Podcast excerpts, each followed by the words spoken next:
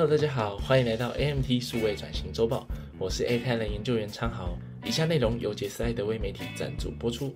我们每周四为您博览全球最新的数位转型、大数据、AI 应用、MarTech 等领域的研究报告与文章，促进企业数位转型能量提升。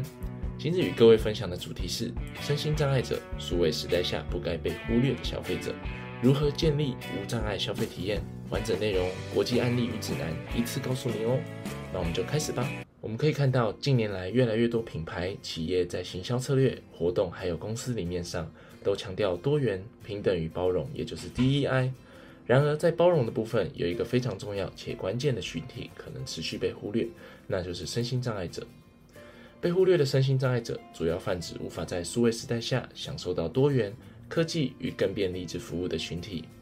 举例来说，视觉障碍者、听觉障碍者时常会面临到服务设计不够周全时，产生使用与体验上的障碍。未来，对于建立身心障碍者的使用体验旅程，将会是监管机关的一大重心与要求。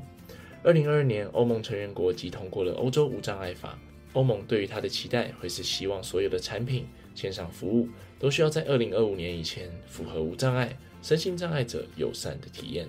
这个议题近年来逐渐在国际上备受重视。等到监理机关要求时，可能会有些措手不及。因此，您可能会想说，我们该如何开始建立身心障碍者的使用者体验呢？Google 访问了四个国际知名品牌，我们以下将提供五个案例给您，来看看国际上的知名企业都是怎么做的吧。宝洁向公司的身心障碍者员工咨询合作，推出无障碍广告。广告之所以强大，是因为它透过演故事、讲故事的方式来建立与人们联系的管道。但如果在广告中有部分群体没办法完整接收到广告所要呈现、传递的故事与理念，这样岂不就失去意义了吗？这些问题使全球最大的日用品生产商之一宝洁开始思考，必须要照顾到每一位消费者的体验。因此，宝洁开始投入在口述影像的合作。口述影像，也就是透过声音来描述影片中所发生的事情。宝洁将口述影像加入到广告中，来让每一位看广告的消费者都能够理解到宝洁想传递的故事与理念。宝洁公司的无障碍部门主管 Sam 就曾说，口述影像的概念是缘起于他的生活经验，因为 Sam 本身是个视觉障碍者。当时他在一个会议中，团队播放着关于公司产品名为 Flash 的多功能居家清洁剂广告。然而，Sam 他听到的只是皇后乐团唱着他们的著名歌曲《Flash》，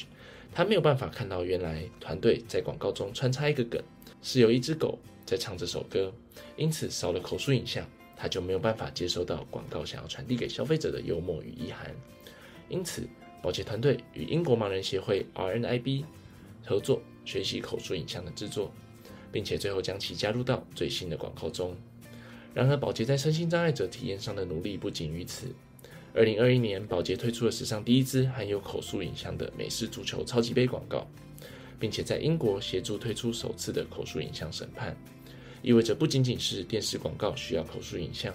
生活中各种场合加入口述影像都能够消弭掉视觉障碍者与社会生活日常的缺口。Just Eat Takeaway 建立无障碍客户消费体验。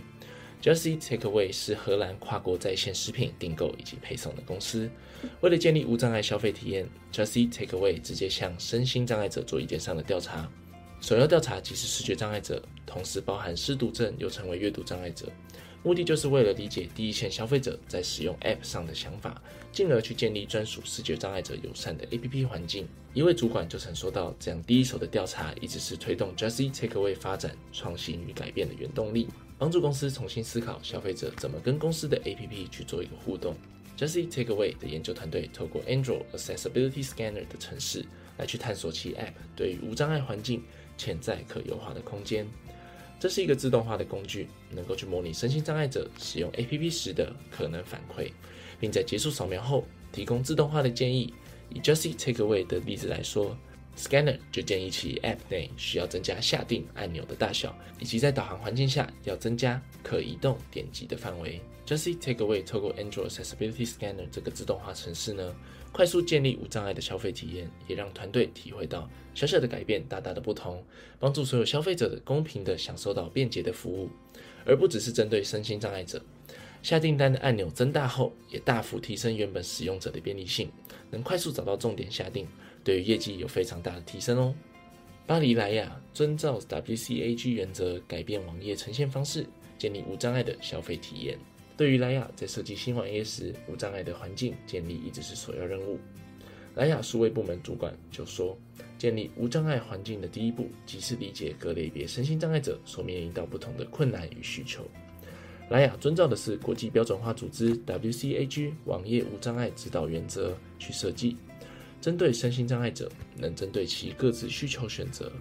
以视觉障碍者为例，即可以将文字后的照片、动画背景消除，转为黑白的干净画面，让视觉障碍者能够清楚专注在阅读文字内容。针对网站内存在的丰富动画，莱雅团队也设计能够由消费者方来关闭动画，为的就是避免有晕眩症等患者因为动画造成症状加剧，感到身体不适，带来不好的消费体验。莱雅的主管就表示，根据所有的后续调查与追踪，他们获得非常好的评价与成果，也给予莱雅更多的信心，继续在建立无障碍体验的路上努力。Booking.com 透过跨部门合作建立无障碍消费体验。Booking 是非常大且组织复杂的公司，有着许多团队各自在数位化上做努力，复杂的组织制度也就容易产生一些使用者体验上的状况。举例来说，无障碍体验在测试 APP 的功能时，就出现当身心障碍者使用荧幕阅读器，也就是一种将荧幕上的文字用语音朗读功能时，程式会有读错的问题。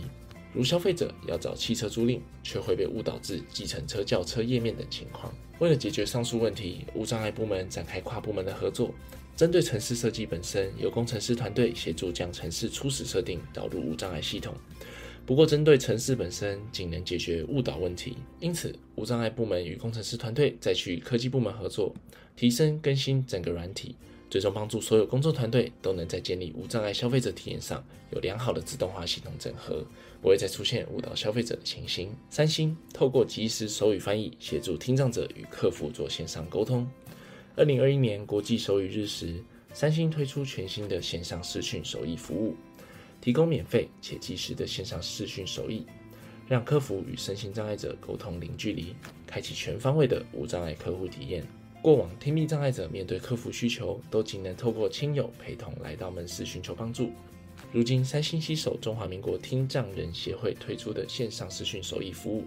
当听语障碍者有产品使用上的疑虑、翻译需求，或是需要与三星客服人员沟通时，皆可使用通讯软体 Line。将听障视讯客服中心加入好友，经过认证后，即可于周一至周五十二点至晚上六点之间，有手语翻译员服务的时段进行视讯通话，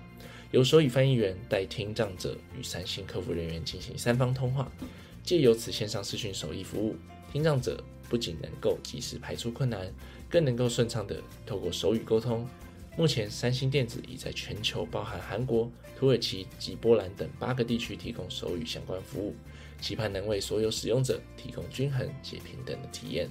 除了视讯服务外，三星在一系列产品上都致力于让所有用户能够公平且便利地使用其内容和服务，如 Galaxy 手机与穿戴产品中的荧幕阅读功能、荧幕可见度改善、听力辅助以及敏锐度调整等功能。电视、家电产品中也配备无障碍技术。致力于为身心障碍者带来更友善的生活环境。三星无障碍消费体验的发展，无疑能够带来抛砖引玉的效果，让更多企业注意到此议题，并愿意投入其中，共同创造美好生活与环境。看完五个案例之后，接下来就开始为您的品牌企业打造无障碍消费体验吧。